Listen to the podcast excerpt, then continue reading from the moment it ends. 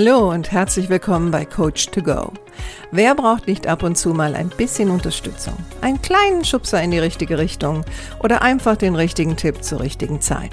Coach to Go möchte dir genau das geben. Und ich bin Heike Beck-Kobau und seit über 25 Jahren berate und begleite ich Menschen als Coach, Autorin und Mediatorin. Und ich würde mich sehr freuen, wenn ich auch dein Wegbegleiter sein darf.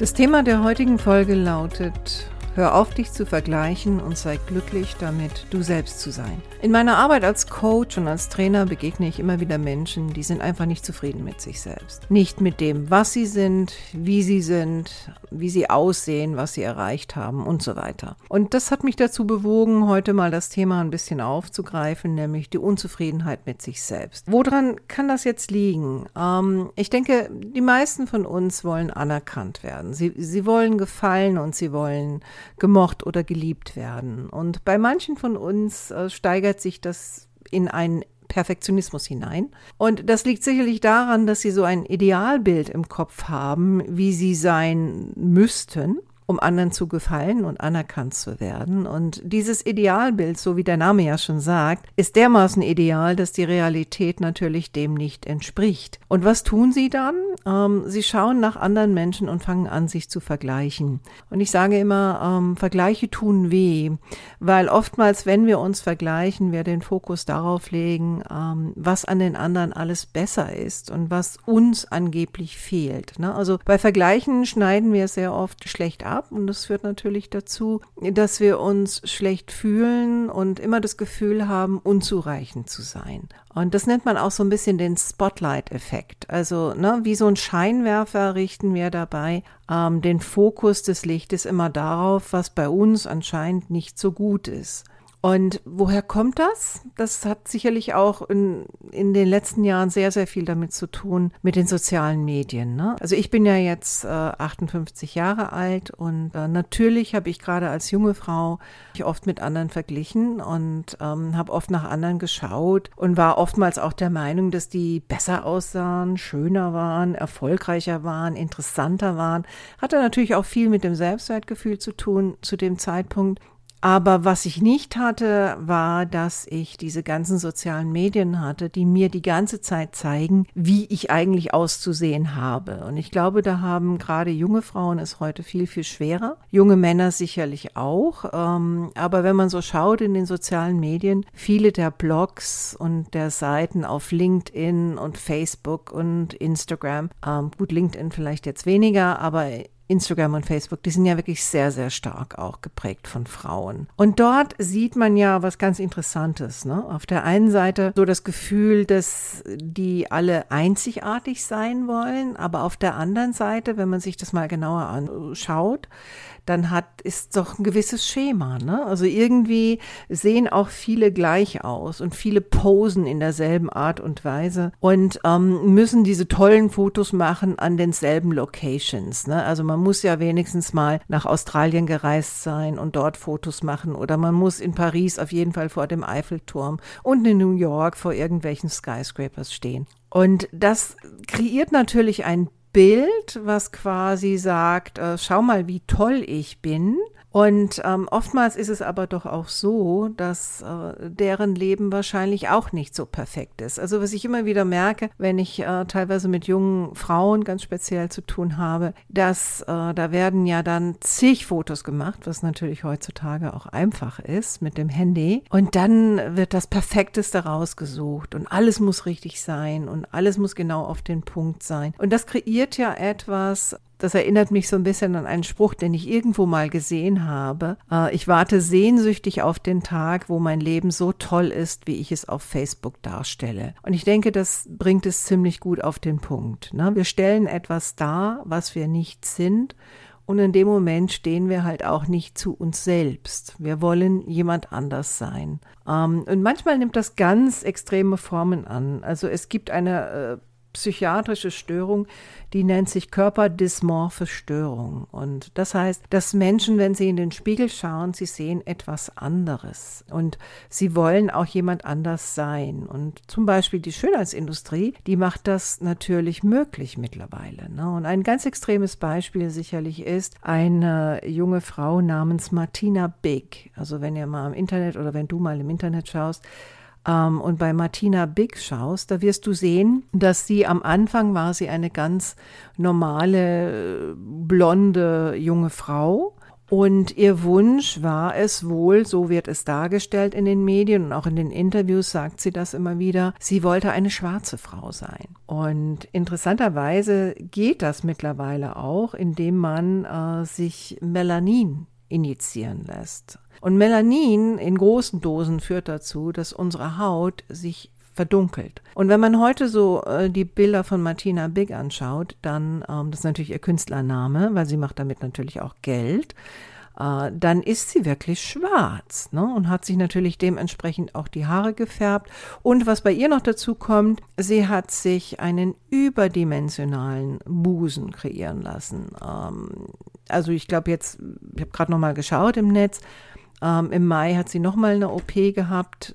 Ich finde es immer wieder erstaunlich, dass es immer noch äh, Chirurgen gibt, die das auch noch erfüllen. Und äh, dieser Busen ist einfach überdimensional und ähm, klar macht sie damit Geld also so exotisch zu sein. Aber sicherlich äh, hängt da hinten dran natürlich ein, ein grundsätzliches Bedürfnis, anders zu sein als alle anderen und einfach anders zu sein, als man von Natur aus ist. Wo das vielleicht bei ihr angefangen hat, also das wäre jetzt Ferndiagnose und das will ich auch gar nicht machen. Aber bei vielen fängt es ja damit an, dass sie das Gefühl haben, dass sie einfach nicht gut genug sind, so wie sie sind. Und deswegen suchen sie sich ähm, Personen, denen sie nacheifern wollen, die ihrer Meinung nach einfach besser sind als sie selbst. Als älterer Mensch sage ich natürlich, ähm, das kann im Grunde genommen nicht die Lösung für dein Leben sein. Ja, die Lösung sollte eher sein, äh, Frieden zu schließen mit dem, wer du bist, was du bist und wie du bist, weil grundsätzlich ist das in Ordnung. Aber für Menschen, die diesen Weg gehen wollen und nicht so genau wissen, wie, möchte ich jetzt ein paar Tipps an die Hand geben.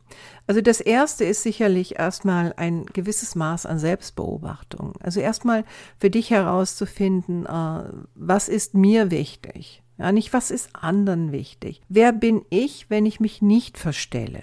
Also auch einfach zu schauen, dich mal selbst zu beobachten, wenn du in Gesellschaft bist, ähm, hast du die Tendenz zu versuchen, jemand anders zu sein. Und wenn das so ist, dann versuch mal das zu lassen. Ja? Und schau auch mal, bei wem fühle ich mich eigentlich wirklich wohl. Also Menschen, die mit sich selbst hadern und die im Grunde genommen etwas anderes sein möchten, als sie sind, umgeben sich auch sehr oft mit Menschen, ähm, die ihnen nicht unbedingt gut tun. Also leg da mal den Fokus drauf und fühl mal hinein, bei wem fühle ich mich eigentlich wirklich wohl. Und vielleicht wirst du auch feststellen, dass das dann Menschen sind, die wahrscheinlich dich auch mögen, wenn du nicht perfekt bist, die dich auch mögen, wenn du kein Bild darstellst, ähm, bei denen du auch mal loslassen kannst. Ne? Und dann kommt natürlich auch eine ganz wichtige Frage, die da lautet, wer bin ich eigentlich? Wer bin ich wirklich? Und ich erwarte das jetzt nicht von jemand, der 20 Jahre alt ist, aber vielleicht bist du schon ein bisschen älter und merkst für dich, ich laufe da irgendeinem Ideal her, hinterher, was mir nicht gut tut. Und es ist Zeit, jetzt endlich mal bei mir selbst anzukommen. Ne?